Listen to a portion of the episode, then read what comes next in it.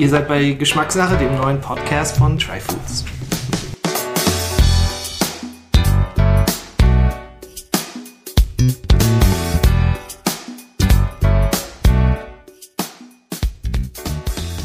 Willkommen zu einer kleinen Jubiläumsausgabe bei Geschmackssache, dem Podcast von Tryfoods. Heute ist die 25. Ausgabe und für diese habe ich mir das Thema Salz vorgenommen. Salz kennen viele, brauchen wir zum Leben. Aber vielleicht habt ihr euch auch schon mal gefragt, taugt Salz eigentlich auch als Genussmittel? Gibt es Unterschiede zwischen verschiedenen Salzsorten? Ist es gerechtfertigt, auch für ein Salz mehr Geld auszugeben? Oder ist es nicht nur trickreiches, intelligentes Marketing und schöne Verpackung? Diese Frage habe ich mir auch gestellt, äh, bereits 2014, als ich ein Try-Salz-Set zusammengestellt habe. Und während meiner Recherche habe ich viel über das Thema Salz erfahren, was ich sehr, sehr spannend fand. Und ich habe mir auch einen auf Natursalze fokussierten Importeur in Deutschland gesucht, und zwar die Firma Biova. Und heute möchte ich mit dem Geschäftsführer Raphael Deckert über das Thema Salz sprechen. Raphael erzählt ein bisschen, wie er selber zum Thema Salz gekommen ist, was für ihn die Unterschiede zwischen einem Industrie- und einem Natursalz sind, wie man Salzsorten unterscheiden kann, was für ihn die Faszination der verschiedenen Abbaugebiete ausmacht. Raphael ist sehr viel in seinem Leben da schon hingereist. Und wir sprechen natürlich auch über den Geschmack, über das Verkosten und das Verwenden von Salz in der Küche. Also bleibt dran, es wird eine salzige Angelegenheit heute.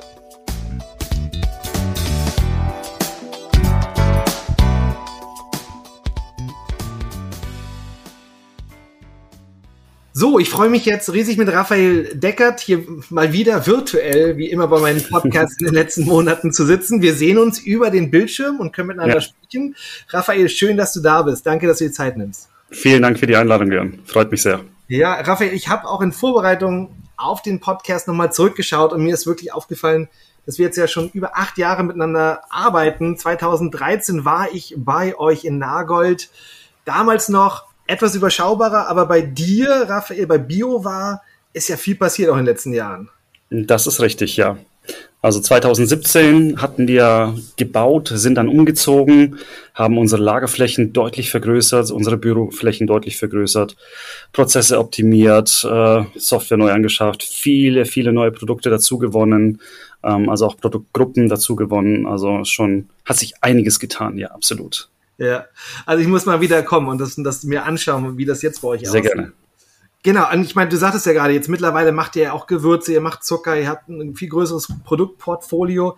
Absolut. Aber Salz ist ja auch das, womit alles angefangen hat bei dir. Richtig. Und ähm, was ja auch so, mein Gefühl ist auch mal weiter noch deine große Leidenschaft ist. Ja. Ähm, aber wie bist du damals dazu gekommen? Also wie, wie äh, kam man dazu, Salzimporteur und Händler zu werden? Ja, das ist so ein bisschen ein Stück weit Schicksal, würde ich sagen. Hm, zufällige Begegnung, ähm, aus dieser sich das Ganze so entwickelt hat. Angefangen hat das Ganze ja dadurch auch mit einem ganz kleinen Shop, ähm, eigentlich so nebenher Verdienst, und ähm, so hat sich das ja nach und nach zu immer mehr entwickelt. Zu dieser Zeit, wo ich das angefangen habe, das war ja vor 18 Jahren, gab es ja noch nicht ähm, so Shops beziehungsweise nicht so Salz. Das war ja noch nicht so, wie soll ich sagen, Mainstream-Thema. Ja, zwischenzeitlich hat es ja Aldi und Co. schon mehrfach äh, im Sortiment gehabt oder in Angeboten gehabt, hat es dann auch ein bisschen populär gemacht, hat dann so ein bisschen Interesse auch geweckt auf blaues Salz und rosa Steinsalz und so weiter und so fort. Aber zu dieser Zeit gab es es noch nicht so. Es war im Grunde auch ein ganz spannendes Ding, weil ich äh, hatte ja mit dem Thema bis dato auch nichts zu tun, mit Selbstständigkeit wenig zu tun. Und ähm, ja, ich denke, es hat sich aber so das eine zum anderen gefügt und entsprechend so auch entwickelt, ja, mhm. zu dem, was wir jetzt sind. Mhm. Und was genau beim Thema, jetzt also das eine ist das Thema Selbstständigkeit, was eigenes aufzubauen, aber jetzt speziell auch zum Thema Salz, was ist so das, was dich daran fasziniert oder warum du das, warum du dir gerade Salz ausgesucht hast? Ja, ähm, das würde ich mal sagen, das war tatsächlich Schicksal. Also das hat sich einfach ergeben. Ähm, zudem kam aber auch so ein bisschen die Faszination. Also ich erinnere mich immer noch an das eine Gespräch zwischen meiner Frau und mir, nachdem sie mir sagte, was machst du jetzt für ein Blödsinn? Mach doch was Vernünftiges und mach doch nicht mit Salz. Ja. Und dann ging es meiner Frau nicht so ganz gut. Sie hat so eine verschleppte Grippe gehabt äh, und hat sich dann entsprechend ja damit ein paar Tage rumgequält. Und ich hatte ihr dann eines Tages mit dem Kristallsalz aus Pakistan ein Bad eingelassen. Habe gesagt, so jetzt legst du dich eine Viertelstunde, 20 Minuten da rein und danach gehst du ins Bettchen und morgen früh sieht die Welt wieder anders aus. Und das war dann so ein einschneidendes Momentchen, auch für sie, wo sie dann gesagt hat am nächsten Morgen, boah, mir geht's ja wieder gut. Und das hat mich quasi auch wieder bestärkt in dem Thema Salz, ähm, was denn Salz alles für Möglichkeiten hat. Ja, also man kann Salz ja natürlich essen, logisch, aber das ist ja nur eine von ganz, ganz vielen Möglichkeiten, die ein Salz bietet. Ein Salz ist einfach unheimlich universell. Ja, also Salz hat ja über 12.000 verschiedene Anwendungen. Die meisten sind natürlich in der Industrie zu finden. Aber wenn man siehe, man kann ein Bad draus machen, man kann es essen, man kann die Zähne mitputzen, man kann damit, äh, wie heißt das, äh, Augenspülungen machen und, und, und, und, und. Also alleine für den Menschen gibt es unheimlich viele Anwendungen. Und das ist so das etwa, oder auch mitunter, was mich dann so fasziniert hat an dem Thema. Ja, also wenig Produkte, äh, wo du so viele Sachen mitmachen kannst, wie mhm. Salz. Mhm. Und das ist so dieses Spannende. Ja, aber du machst jetzt ja auch nicht nur irgendein Salz, sondern bei Richtig. dir ist das Thema Natursalz und sehr viele unterschiedliche Sorten von, von Salzen. Absolut. Ich meine, ich, wir arbeiten ja zusammen. Ich habe ja auch ein Set mit deinen Salzen. Aber ich bekomme auch immer mal wieder die Frage von Leuten, die dann auch so ein bisschen skeptisch sind, so, die dann sagen mal so, hey, jetzt mal Hand aufs Herz, ist das nicht alles eigentlich Natriumchlorid, aber nur einfach ein bisschen schöner eingepackt oder ein bisschen schöner andere Farben vielleicht, aber ist es im Endeffekt nicht immer alles das Gleiche? Was sagst du dazu?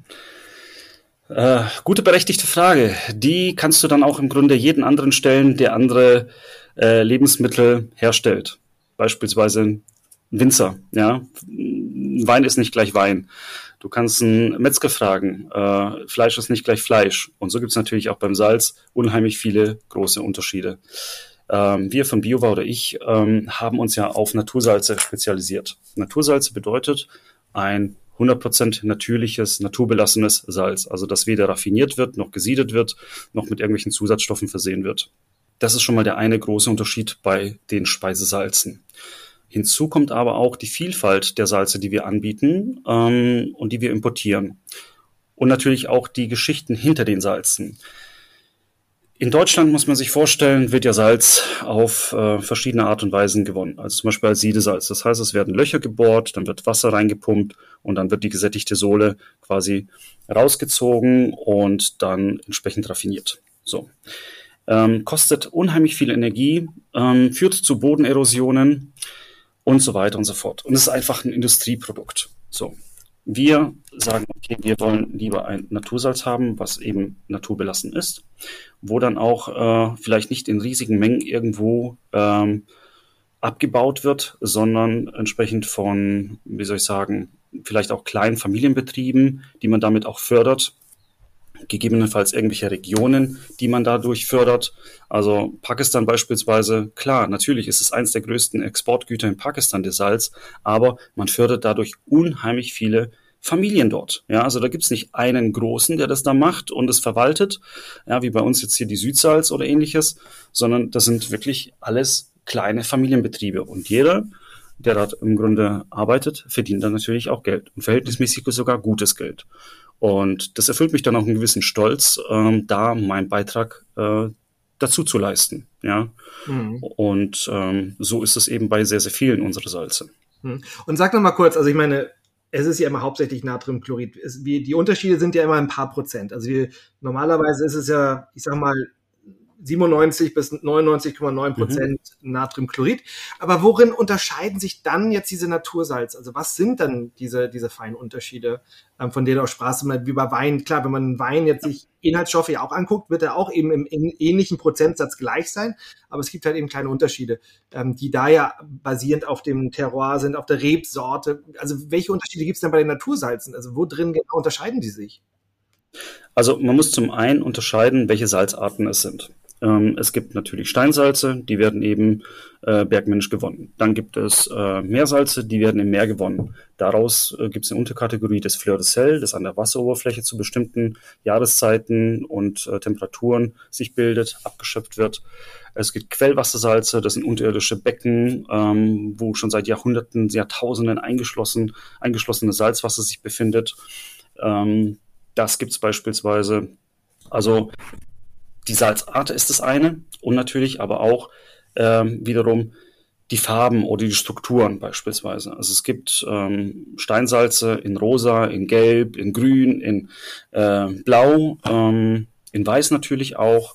Ähm, es gibt aber auch Fleur de Sels, die unterschiedlich, wie soll ich sagen, große Flakes haben. Also in der Optik unterscheiden sie sich, in der Körnung. Ähm, ja, vielleicht auch im, wie soll ich sagen, ähm, Konsistenz. In der Anwendung dann vielleicht später auch, natürlich.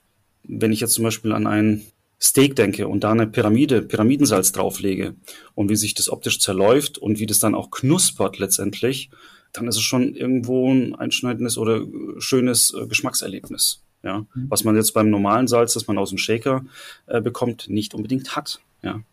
ja. Und das sind auch die Nuancen. Also ich meine Natriumchlorid, ja, du sprichst von Natriumchlorid, logisch. Mm, aber ein Fleur de Sel, ein gutes Fleur de Sel oder ein echtes Fleur de Sel hat in der Regel irgendwo zwischen 89 und 92 Prozent Natriumchlorid. Ähm, ein persisches Blausalz hat einen unheimlich hohen Kaliumanteil beispielsweise und relativ geringen Natriumchloridanteil, also von gerade mal 86 Prozent.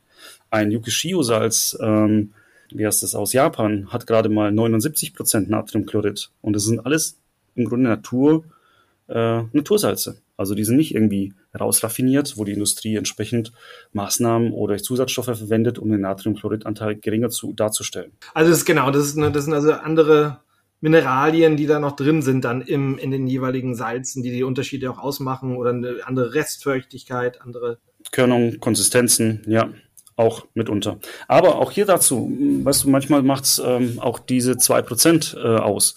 Menschenaffen-DNA unterscheidet sich vom Menschen auch nur mit 1,4%. Trotzdem ist es ein Affe und das andere Mensch. Ja?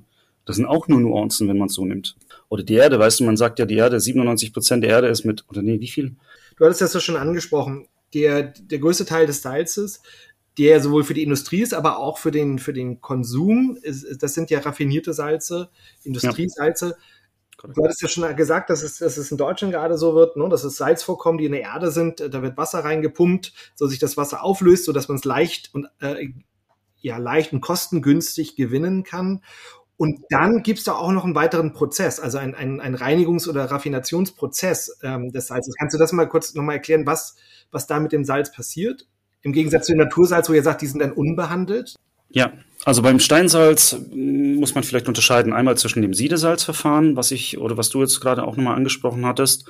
Ähm, da wird ja im Grunde nur Wasser von einer bestimmten Höhe rausgepumpt. Das heißt, die ganzen Mineralien bleiben schon mal im Stock liegen. Die werden gar nicht mit hochgepumpt. Dadurch läuft es aber trotzdem relativ viele Filter, äh, die im Grunde alles, was irgendwo äh, Mineralien darstellt, äh, zurücklassen und nur quasi Salzwasser durchlassen. So. Ähm, dann wird das Ganze mit viel Energieaufwand verdunstet, das Wasser, so dass dann entsprechend das Salz wieder kristallisiert und äh, fest wird. Ja? Und das Wasser verdampft dann entsprechend und dann hat man ein Salz. Dann wird das Salz ähm, dadurch, dass, ja, dadurch, dass es feucht war oder im Grunde aus dem Steinsalz ein Siedesalz gemacht worden ist, mm, kann es ja wieder verklumpen und dass es nicht verklumpt, werden dann entsprechend Trennmittel, verschiedene Trennmittel hinzugefügt. Ähm, die Industrie macht dann ja auch gerne noch irgendwelches Fluor mit rein und Jod, ja, für Schilddrüse und Knochen und Zähne und so weiter und so fort. Ja, und dann verpackt die das Ganze. Dann gibt es aber auch nur das normale Steinsalz, was ja auch in Deutschland gewonnen wird. Das heißt, da sind dann tatsächlich irgendwelche Bagger oder Spenkmeister unterwegs oder beides und äh, spenken dann entsprechend das Salz raus. Kommt auf Förderbänder, wie im Kohlebergbau letztendlich auch wird dann ähm, im Grunde auch zerkleinert in verschiedene, wie soll ich sagen, äh, Körnungen, wird dann auch gewaschen, dass es entsprechend schön klar und weiß ist, dass das ganze Schmutz und Staub und alles weg ist. Und dann läuft es eben durch verschiedene Maschinen und äh, wird dann entsprechend gesiebt. Äh, Magnetdetektoren äh, schlagen da an, wenn da irgendwas ist mit Metall und so weiter und so fort. Aber auch da wird dann natürlich Jod äh, oder Fluor oder ähnliches hinzugefügt oder auch Trennmittel. Was ist denn mit, also Trennmittel oder Rieselhilfen, sagt man ja auch, ne? Ähm, ja. Was ist das eigentlich und, und ist das jetzt gut oder schlecht für uns? Ja, es sind ja manchmal, es gibt auch in der Bioverordnung zugelassene Trennmittel, aber es gibt auch Trennmittel, die entsprechend, oder die meisten Trennmittel sind chemisch gewonnen. Ich sag mal so, was man nicht zu sich nehmen muss, sollte man auch nicht zu sich nehmen. Wieso sollte man ein chemisch hergestelltes Trennmittel zu sich nehmen, wenn man die Möglichkeit hat, ähm, darauf zu verzichten?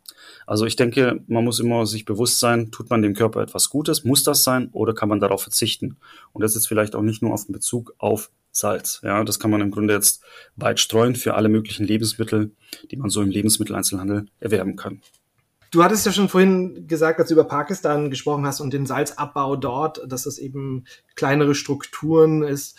Äh, du bist ja auch sehr, sehr viel schon gereist in der Welt und hast dir unterschiedliche ja, Salzabbaugebiete, Regionen angeschaut. Äh, erzähl mir mal ein bisschen was davon. Vielleicht gab es so besonders spannende Erfahrungen dabei oder, oder Orte, die du niemals vergessen wirst?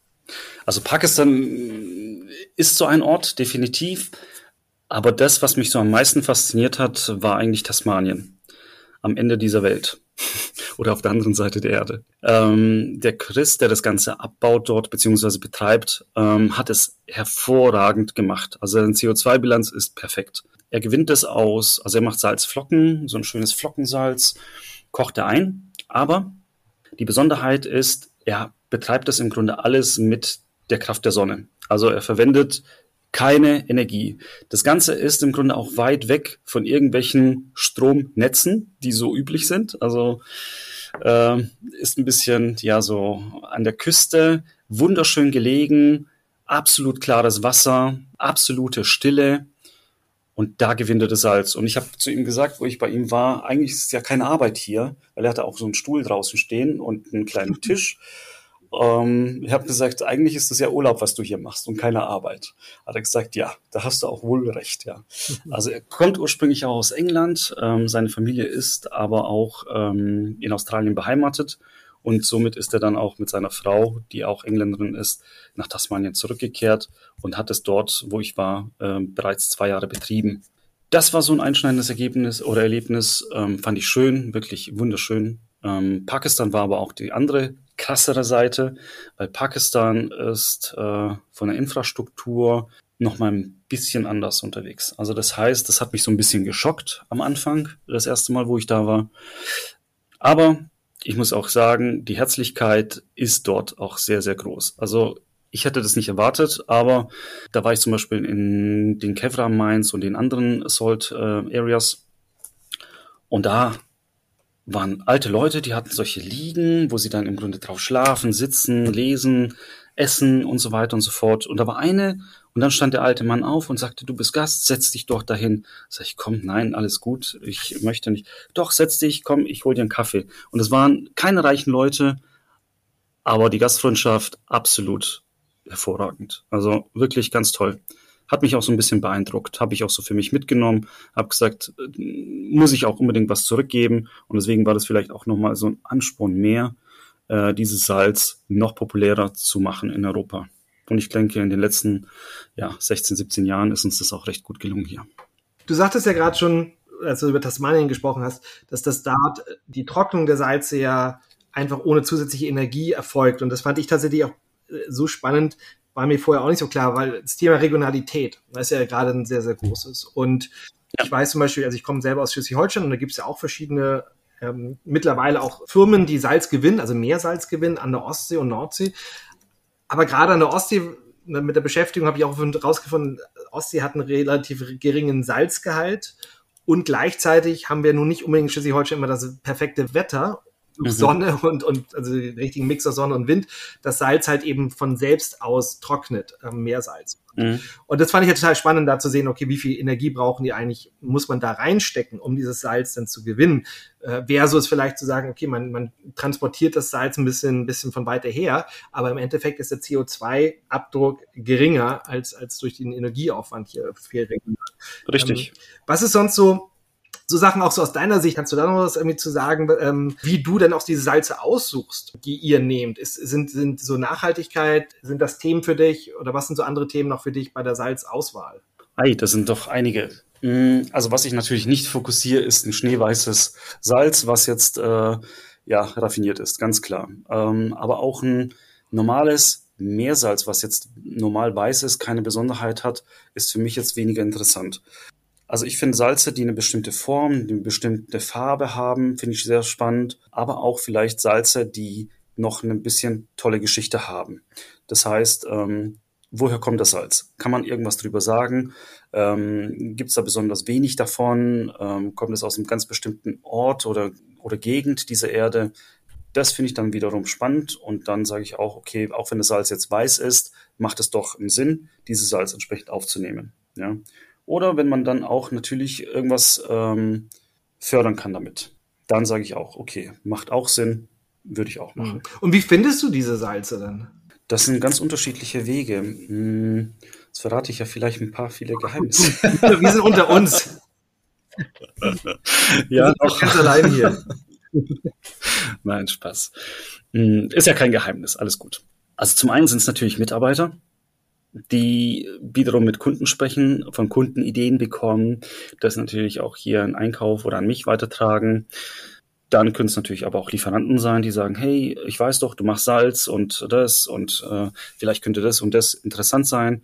Manchmal haben sie auch Partnerunternehmen oder Freunde, Bekannte, die irgendwo eine Saline betreiben und die einfach auch fördern möchten oder Kontakte herstellen möchten, was ja auch gängig, gängig ist. Dann kann es aber auch natürlich sein, dass Lieferanten auf einen zukommen, ganz neue Lieferanten und sagen, hey, ihr habt doch hier Salze, ich habe hier auch was Tolles, willst du die nicht mal anschauen? Die spannendste von allen Varianten finde ich immer die, wenn man unterwegs ist und dann durch Zufälle irgendwo etwas sieht, findet oder über irgendwas spricht und so die Kontakte entstehen. Glaubst du, dass es noch unentdeckte Salze gibt? Also vielleicht jetzt irgendwo, ich meine jetzt vielleicht Fleur de Sel jetzt beispielsweise, es gibt ganz unterschiedliche Abbaugebiete für Fleur de Sel, die sich vielleicht jetzt nur Nuancen unterscheiden. Aber glaubst du, es gibt noch so ein, eine größere Salzsorte, die vielleicht noch unentdeckt ist? Oder meinst du so mittlerweile, also jetzt wirklich eine richtige Neuigkeit nochmal zu finden, da ist die Welt schon schon erschlossen? Mm, da fällt mir ein Partner ein, der leider nicht mehr im Salzbusiness tätig ist, aber ein paar Jahre uns begleitet hat.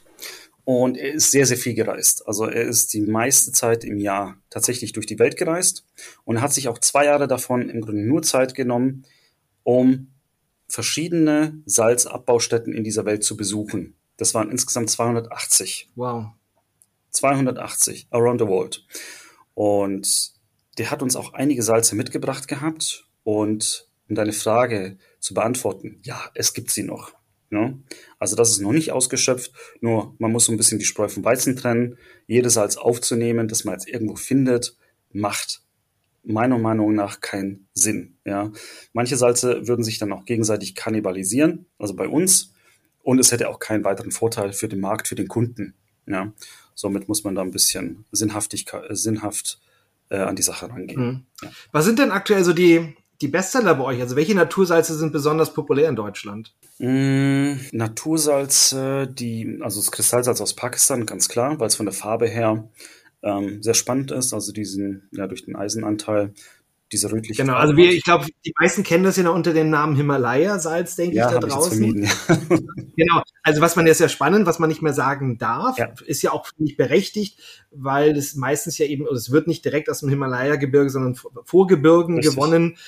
Und von daher ist dieser Name, da gab es dann sogar einen Gerichtsbeschluss, ja. dass man diesen Namen Himalaya-Salz nicht mehr benutzen darf. Also wenn, wenn du von dem pakistanischen äh, Salz besprichst, dann ist es das, was viele noch trotzdem weiterhin ja unter dem Namen Himalaya-Salz noch kennen. Absolut.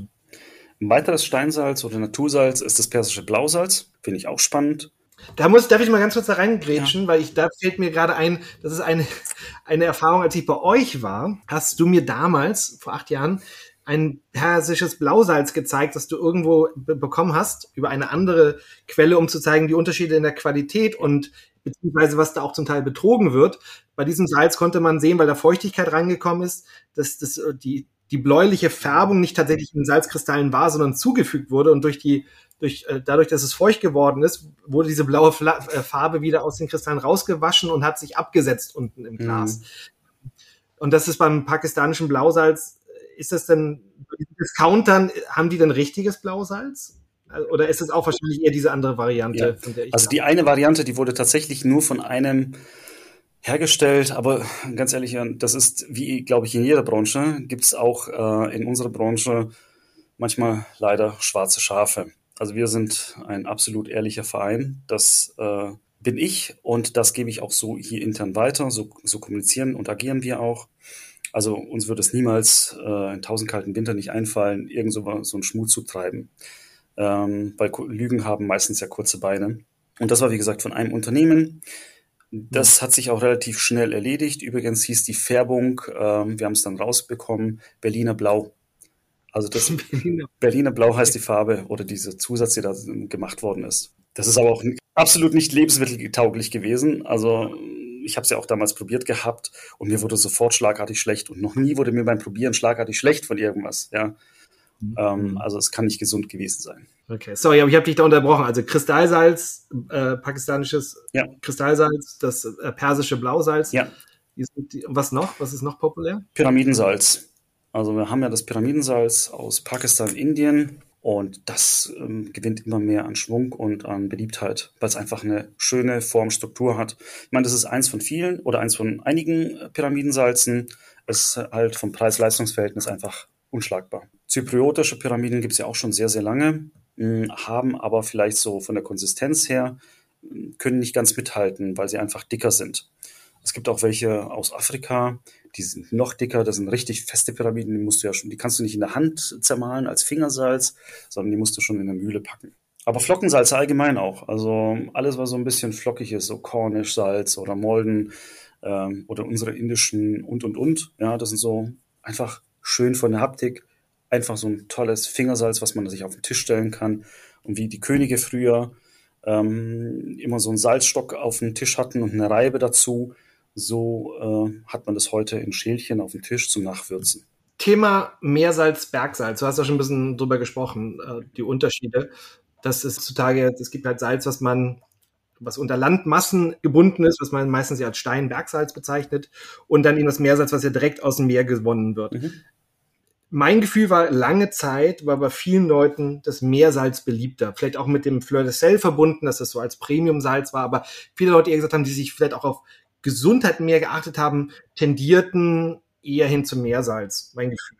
Und jetzt aber seit kurzem kommen wir auch immer mal wieder Fragen oder oder dass Leute ja vorsichtiger geworden sind beim Meersalz, weil es halt die, ne, das Thema Verschmutzung der Meere, Mikroplastik in in Meersalz und deswegen sich zum Teil habe ich das Gefühl, die Präferenzen wegbewegen, dass viele Leute jetzt oder einige auf jeden Fall eher zu Bergsalzen äh, oder Steinsalzen tendieren und, und, und sagen, ja, ich lasse lieber die Finger weg vom Meersalz.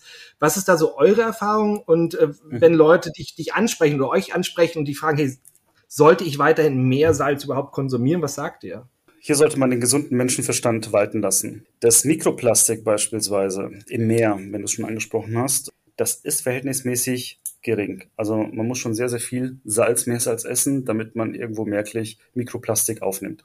Mikroplastik ist zwischenzeitlich leider in fast allen Lebensmitteln vorhanden. Ähm, also das hat mit nur Meersalz relativ wenig zu tun. Da wurde es wahrscheinlich so, wie soll ich sagen, zuerst gefunden oder irgendwie gehypt, auch von verschiedenen Blättern, Boulevardblättern. Aber mh, hm, du findest mittlerweile äh, Mikroplastik, wie gesagt, in allen Lebensmitteln. Ähm, selbst in Fleisch findest du Mikroplastik, ja, weil letztendlich die Tiere auch irgendwas essen. Ähm, das, das ist einfach vollumfänglich, das Thema. Also du kannst es nicht nur auf Salz reduzieren. Deswegen, also wenn du einen Fisch isst, dann hast du schon ähm, im Grunde wesentlich mehr Mikroplastik konsumiert, wie wenn du jetzt dich, glaube ich, vier oder fünf Jahre lang mit Meersalz ernährst. Ja, ein Fisch Deswegen, man muss die Kirche im Dorf lassen, darf das Thema nicht überbewerten. Das andere ist aber auch, es gibt keine Verpackungen oder kaum Verpackungen, die nicht abreiben, weil das, auch wenn das ein Steinsalz ist und du es aus der Mine holst, es kein Mikroplastik beinhaltet, hat das Steinsalz dennoch Mikroplastik. Einfach durch die Verpackungen, durch die Anlagen, durch die Maschinen, durch die Sachen, die es läuft, die es, äh, wo es, wo, wo, wo eben Mikroplastik abreibt und sich im Salz niedersetzt. Ja, aber wie gesagt, das ist bei jedem Lebensmittel so.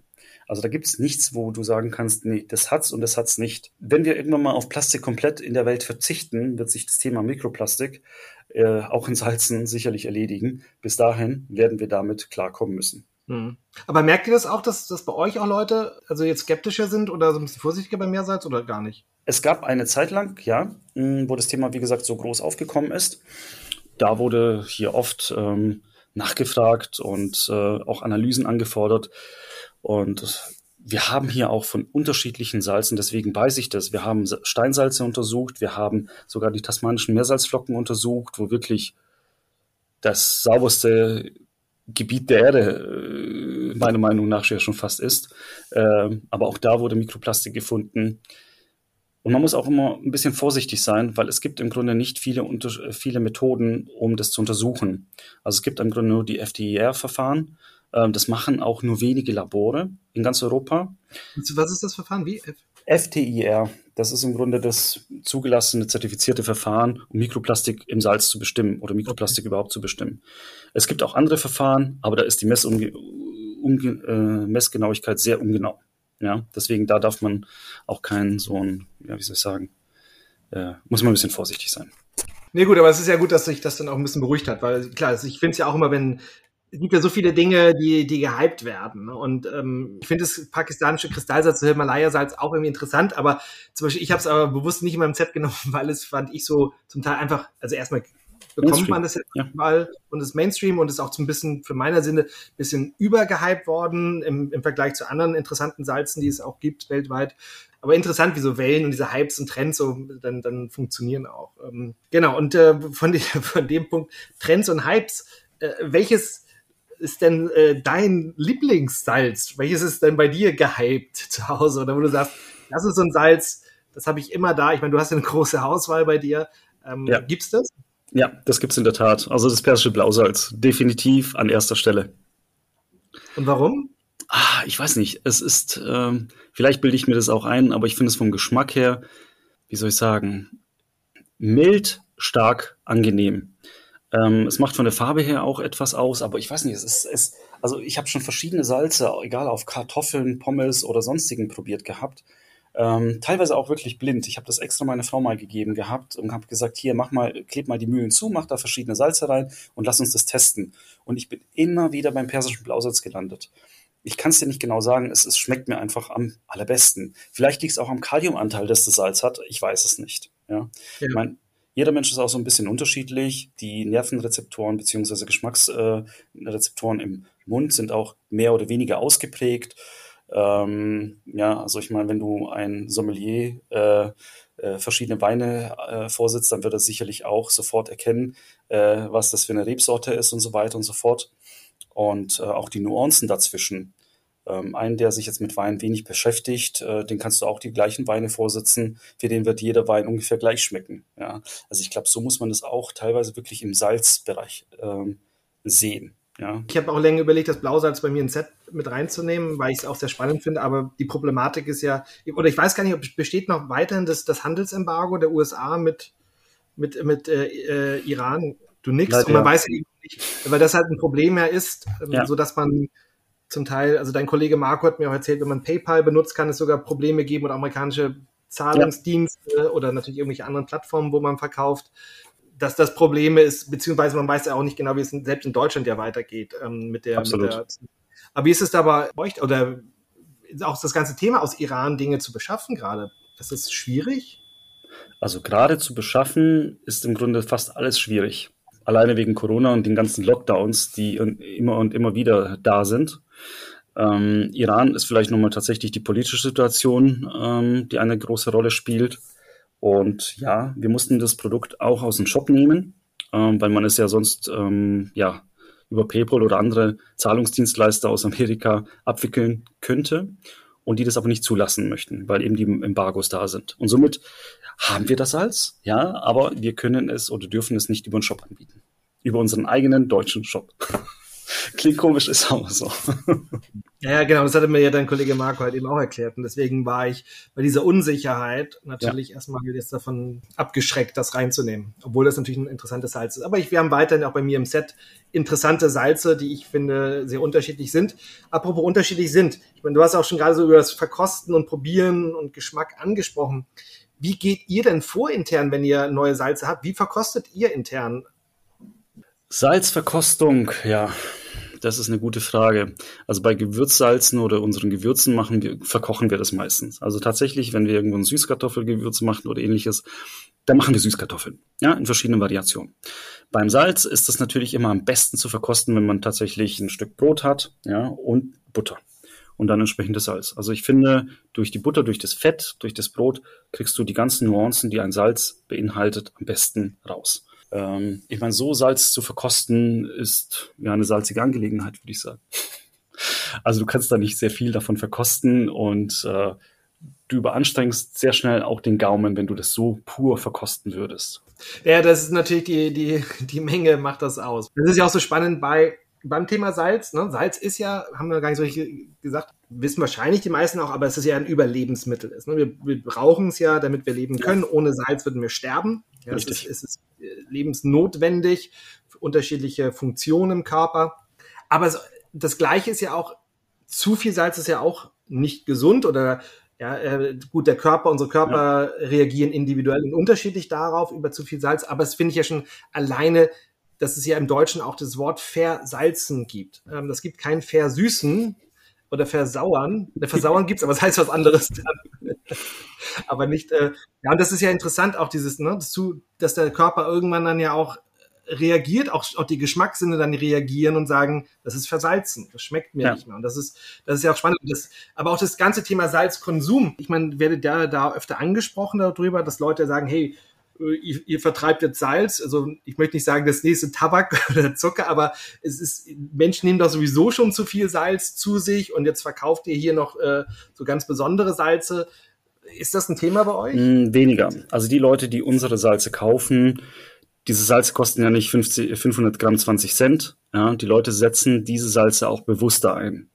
Das heißt, die ähm, machen sich auch meistens einen Kopf äh, über das Salz, was sie einsetzen, weil für eine Salzart es ist, ähm, und genießen es auch bewusst. Das heißt nicht in Übermengen, sondern tatsächlich so, dass der Eigengeschmack der Speisen zur Geltung kommt, aber das Ganze nicht versalzen wird. Ähm, das gilt natürlich für die Privatkunden in Anführungsstrichen und oder für die, äh, die das dann entsprechend gleich ähm, wie soll ich sagen, verkochen, ja, beispielsweise Köche oder ähnliches. Ähm, dann gibt es aber natürlich Industriekunden, die wir auch haben. Da gibt es Rezepturen und da wird es aufs Milligramm ausgefeilscht und dass es ja den Mainstream-Geschmack auch trifft. Ja, nicht übersalzen ist, aber auch nicht zu viel, also nicht zu viel oder nicht zu wenig da drin ist. Ja, aber es ist auch das, ich meine, dieses Thema der, der verarbeiteten Speise natürlich interessant ist, weil das, ich kann mich jetzt nicht genau auf eine genau richtige wissenschaftliche Studie beziehen, aber dieses Thema, das ist ja schon, unser Körper reagiert, glaube ich, sehr gut auf Salz, wenn er es wirklich erkennt und weiß. Also, bestes Beispiel, ich koche selber, ich setze selber Salz bewusst mhm. ein. Da ist unser Körper, glaube ich, sehr gut da drin, das zu erkennen, wie viel Salz brauche ich und wie viel ist jetzt ja. zu viel. Das Problem ist eher, wenn es, wenn es hochverarbeitete Lebensmittel ja. sind, also Fertiggerichte etc., wo dann die Industrie auch weiß, okay, ich setze Salze mit anderen Zutaten so ein, dass auch bestimmte Salzmengen kaschiert werden oder nicht mehr so salzig ja. rüberkommen. Gleichzeitig hat man trotzdem einen Salzkonsum. Und warum wird es, ich meine, warum wird es gemacht von der Industrie? Weil natürlich Salz auch ein Geschmacksverstärker ist. Und das macht es ja auch wiederum, macht Salz ja auch so spannend, ne? weil es, weil das natürlich, es intensiviert den Geschmack. Dieses Thema eben, wo man aufpassen muss, und das sage ich auch in Salz-Tastings, ist, aus meiner Sicht ist der überhöhte Salzkonsum kommt bei den meisten eher durch diese versteckten Salze. Dass man gar nicht weiß, wo man überall, auch selbst in, in, wenn man Süßwaren kauft oder Kuchen kauft, dass da auch so Salze, äh, Salz drin sein kann. Solche Dinge. Aber dieses eigene Kochen und wirklich eigene Handling mit Salzen, das ist auch gerade das Spannende. Und ich glaube, du bist ja auch so ein Typ, wenn ich das, wenn ich das noch richtig in Erinnerung habe, der ja auch gerne kocht. Ja.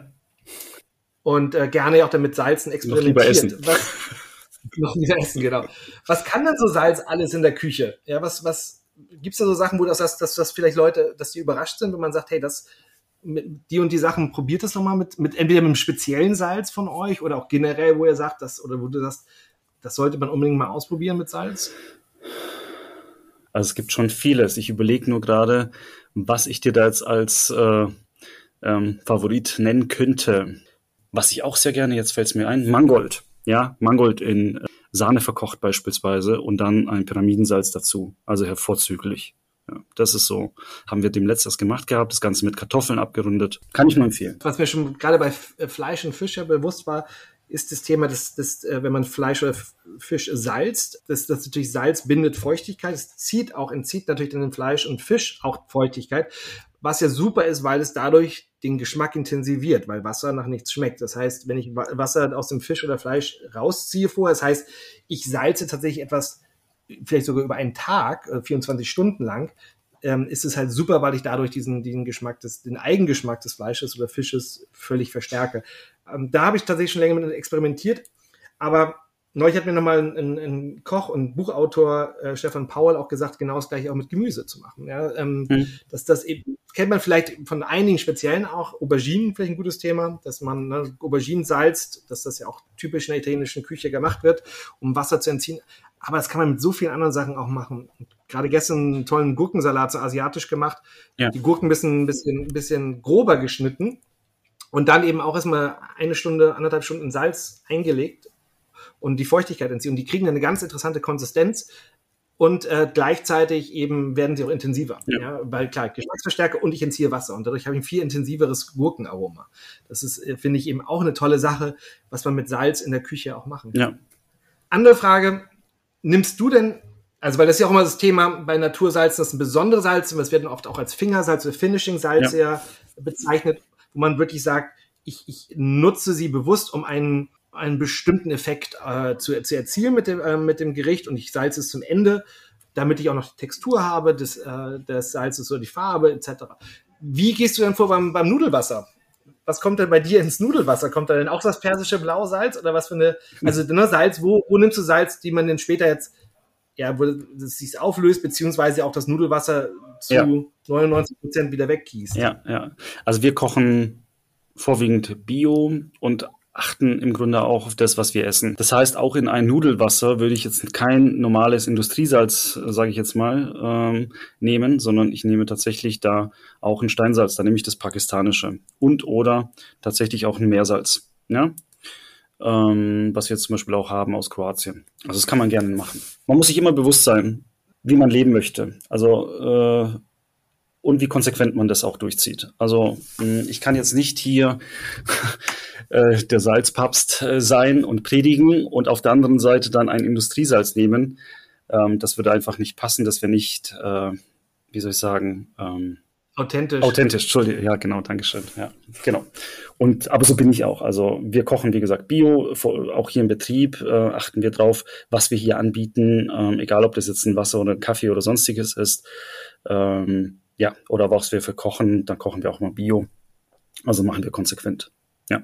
Salz ist ja auch, wenn man, wenn man jetzt Salz zum Einkaufen geht im Laden, da, da fragt man sich manchmal ja auch, okay, ich habe jetzt ein Salz, was vielleicht 1,50 Euro kostet oder 50 Cent und ich habe ein Salz, was 97 kostet. Woran erkenne ich denn, also aus Konsumentensicht, ob jetzt ein, ein höherer Preis es auch gerecht ist oder bezahle ich jetzt vielleicht nur für einen fancy Namen und eine tolle Verpackung? Also gibt es da irgendwie welche Sachen, worauf ich achten kann, wo ich, wo du sagst, das sind so Dinge, ja, daran erkennt man ein Stück weit vielleicht auch den Wert des Inhalts mhm. des Salzes. Unterschiede. Das ist tatsächlich äh, nicht immer einfach. Wie du schon sagtest, so eine Verpackung täuscht auch manchmal. Schöne Verpackung, schlechter Inhalt, soll es geben. Ja, ist nicht die Regel, aber es soll es geben. Ich würde einfach mal auf das Etikett schauen, gucken, wo kommt das her, wer ist der Hersteller. Gibt es da vielleicht noch irgendwelche USPs, die auf der Verpackung genannt werden? Ähm, werden Zusatzstoffe genannt? Das sind so Punkte, da würde ich immer drauf achten. Was meinst du mit USPs? Also es ist Unique Selling Propositions, also bestimmte Herausstellungsmerkmale, aber was, was wäre das beim Salz? So wie wir das im Grunde auch propagieren. Ohne Zusatzstoffe, ohne äh, Jodzusatz, ohne Rieselhilfen, ohne Fluor, ohne ähnliches. Ja, das zum Beispiel. Oder aber auch, äh, wie ist die Verpackung denn hergestellt? Ist es eine nachhaltige Verpackung oder ist es einfach nur eine 0815 Verpackung, die, ja, wie soll ich sagen, hochkommerziell ist, ja, und wo man jetzt kein vielleicht Upcycling äh, mitmachen kann oder ähnliches. Aber das nur zum Verpacken und zum Thema Salz, klar. Also da würde ich, äh, wie gesagt, darauf achten, was in der Zutatenliste steht und ähm, ja, wo das Salz herkommt. Aber gibt es denn so bestimmte Herkünfte, wo man sagt, da sollte man die Finger von lassen? Also ich meine, Herkunft, ähm, ist es dann tatsächlich von einem deutschen Hersteller, Lieferanten oder kommt es, weil das kommt auch immer öfters, dass dann entsprechend aus irgendeinem europäischen oder außereuropäischen Hersteller quasi das Produkt ähm, in Deutschland vertrieben wird. Und was ist daran, also vielleicht mal überspitzt gefragt, oder äh, Devil's Advocate, wenn man es auf Englisch sagt, was ist daran schlecht dann? Also wenn das jetzt also nicht unbedingt schlecht, aber du gehst halt ein größeres Risiko ein. Du weißt nicht genau, ähm, man kennt diese Hersteller teilweise nicht. Man weiß nicht, äh, wer dahinter steckt, wie die arbeiten ähm, in jeglicher Hinsicht. Und bei einem deutschen Lieferanten kannst du dir schon vorstellen, hier gibt es ja auch Ämter, die dann regelmäßig kontrollieren, Zertifizierungsverfahren, die man vorweisen kann und, und, und. Ähm, muss man halt abwägen und sich vielleicht dann auch intensiver beschäftigen, ob das Unternehmen, das jetzt aus dem europäischen Ausland das Produkt hier anbietet, das auch macht. Okay. Das andere Thema, das ja auch immer spannend ist bei vielen Leuten sehr beliebt, ist das Thema Bio. Ihr habt ja schon im Namen Bio war, du hast ja auch schon darüber gesprochen, dass das für dich persönlich sehr wichtig ist, auch im Unternehmen. Auch eine interessante Frage, kann, kann man Salz Bio zertifizieren? Noch nicht, aber hoffentlich bald. Warum kann man das nicht? Äh, weil das kein landwirtschaftlich, landwirtschaftliches Erzeugnis ist. Aber die EU-Bio-Verordnung ist auf dem Prüfstand diesbezüglich. Ähm, da sind verschiedene Anträge eingegangen bei der Kommission und es soll im Grunde eine Reform geben, die dann gewisse oder Salze unter gewissen Umständen ähm, das Biologo, ja, ähm, es für diese Salze dann auch ein Biologo geben darf oder kann. Das andere, was ich ja spannend finde, ist dieses Thema äh, weiter Veredelung von Salzen. Wir haben ja bei mir auch im Set einen Kalanamak, was im Endeffekt ja veredelt wird, ein, ein, ein Prozess, äh, eine Verkochung mit einer, einer Hülsenfrucht ähm, und das Salz im Endeffekt schmeckt nachher nach Ei ähm, aufgrund des, des Schwefelgehalts. Oder ein, wir haben auch ein Meersalz, das geräuchert wird. Und ähm, dann eben ein wunderbares, man nennt das ja auch Rauchsalz, ein wunderbares Raucharoma hat, das Leute eben an Schwarzwälder Schinken oder auch an Räucherlachs dann erinnern. Ja. Gibt es noch so andere interessant veredelte Salz, wo du sagst, das ist eigentlich auch, das ist auch spannend, das, so kann man auch Salz noch veredeln? Also Rauchsalze sind definitiv auch eins dieser Produkte, die sehr gerne gefragt werden und immer mehr gefragt werden, wo wir auch immer weiter ausbauen. Ich meine, klassisch ist es mit Buche geräuchert beispielsweise. Es gibt auch Buche Tanne, es gibt auch Erle und so weiter. Wir sind jetzt auch noch dabei, dieses Portfolio immens zu erweitern. Also dieses Rauchige kommt eben bei den Veganen oder in der veganen Szene sehr gut an, weil es eben diesen Schinkengeschmacksersatz darstellt. Ja, genauso wie das Kalanamak-Salz, was du gerade angesprochen hattest, eben diesen Ei-Ersatzgeschmacks darstellt. Das ist schon so sehr spannend und ich denke, das kann man auch noch, wie gesagt, etwas spannender gestalten für die Zukunft. Aber jetzt, was man noch machen kann mit Zusätzen, das ist eine gute Frage. Eieiei. Weiß ich nicht. Ja. Ist mir auch gerade ganz spontan eingefallen. Ich dachte, ich frage mal, das ist, weil das so, die, die ich finde es halt äh, nur diese, diese Dinge der Veredelung interessant, weil das ja nochmal anders ist. Also Gewürzsalze, Entschuldigung, Gewürzsalze natürlich, also ganz klar. Ich meine, Gewürzsalze kannst du stecken von bis, ja. Und da kannst du auch sehr spannende Kreationen mitmachen. Und ich glaube, da gibt's auch kein, äh, kein Ende. Also du kannst von einem Rühr anfangen bis zu einem Wildschweinsalz oder ähnliches gehen. Ja, also das, da sind der Fantasie ja fast keine Grenzen gesetzt. Aber du meinst dann ein, ein Wildschwein Salz, also Gewürze, die zum Wildschwein passen. Das ist jetzt kein, ja. wird kein Wildschwein klein gehackselt und dem Salz Nein. Das nicht, nein. Ja, okay. Ja, aber okay, genau, Würzsalz oder Gewürzsalz, das ist auf jeden Fall auch was, ein spannender Sektor. Ähm, ja. Was für mich zum Beispiel, aber ich habe es im Set zum Beispiel aus ähm, bewusst nicht genommen, weil das natürlich wirklich im Salz also man hat Salz plus andere Zutaten ja wirklich im Salz versus Rauchsalz, was ja nur ein, ein Veredelungsprozess des, des Salzes an sich ist oder das ähm, Kalender Max, wo ja keine weiteren Zu Zusätze dabei sind. Das finde ich halt interessant, aber diese, diese Unterschiede.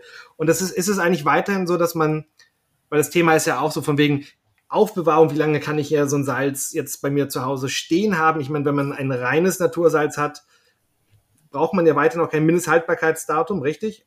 Richtig. Und es wäre ja auch Blödsinn, weil ich meine, diese Dinge, Salz ist ein, das ist ein Mineral und das, das gibt es schon seit Jahren, Millionen Jahren.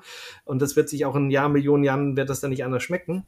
Aber ja. bei, bei Gewürzsalz muss man das dann ja machen. Ne? Da, da ist dann halt, Richtig. da ist dann, weil man wirklich Gewürze zugibt, klar, das kann man sich auch verstehen, ne? dass das dann ähm, natürlich auch diese Gewürze vielleicht irgendwann schimmelig werden können. Ähm, genau. Oder einfach einen Geschmack verlieren, die Farbe verlieren oder, oder, oder. Klar.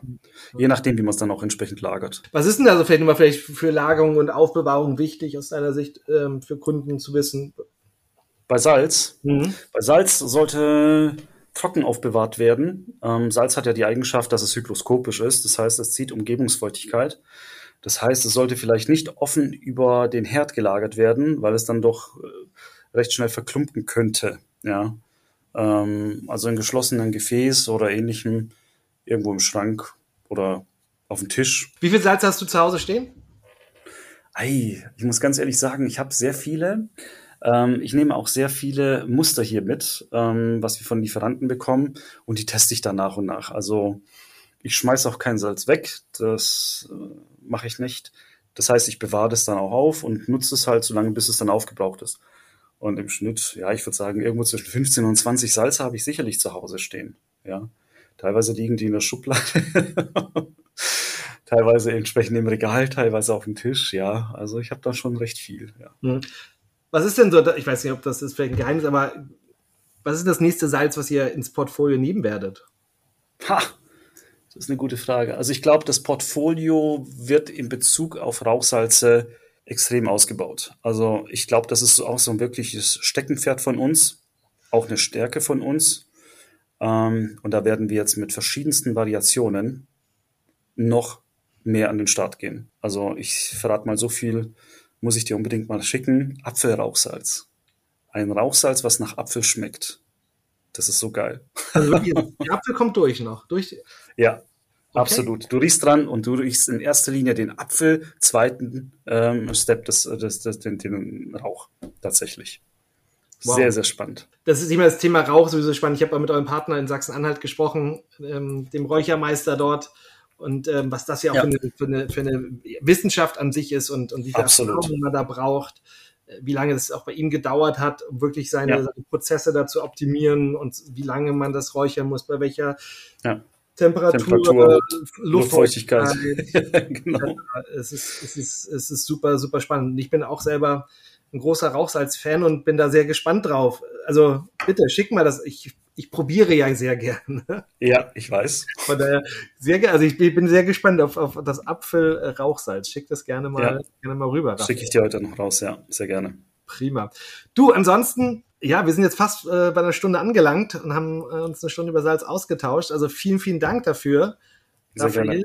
Man kann natürlich noch viel, viel mehr darüber reden, aber ich denke, dass wir einen kleinen Einblick mal in, in die Welt des Salzes gegeben haben. Also danke für deine Zeit und äh, dir alles Gute und äh, ich freue mich auf die Zusammenarbeit. Danke, mach's gut. So, zum Jubiläum heute auch mal mit Abbinder. Vielen Dank, dass ihr eingeschaltet habt. Wenn euch der Podcast gefallen hat, dann lasst mir doch ein Like da, abonniert Geschmackssache oder schickt mir Kommentare oder Ideen für weitere Themen an info at tryfoods.de.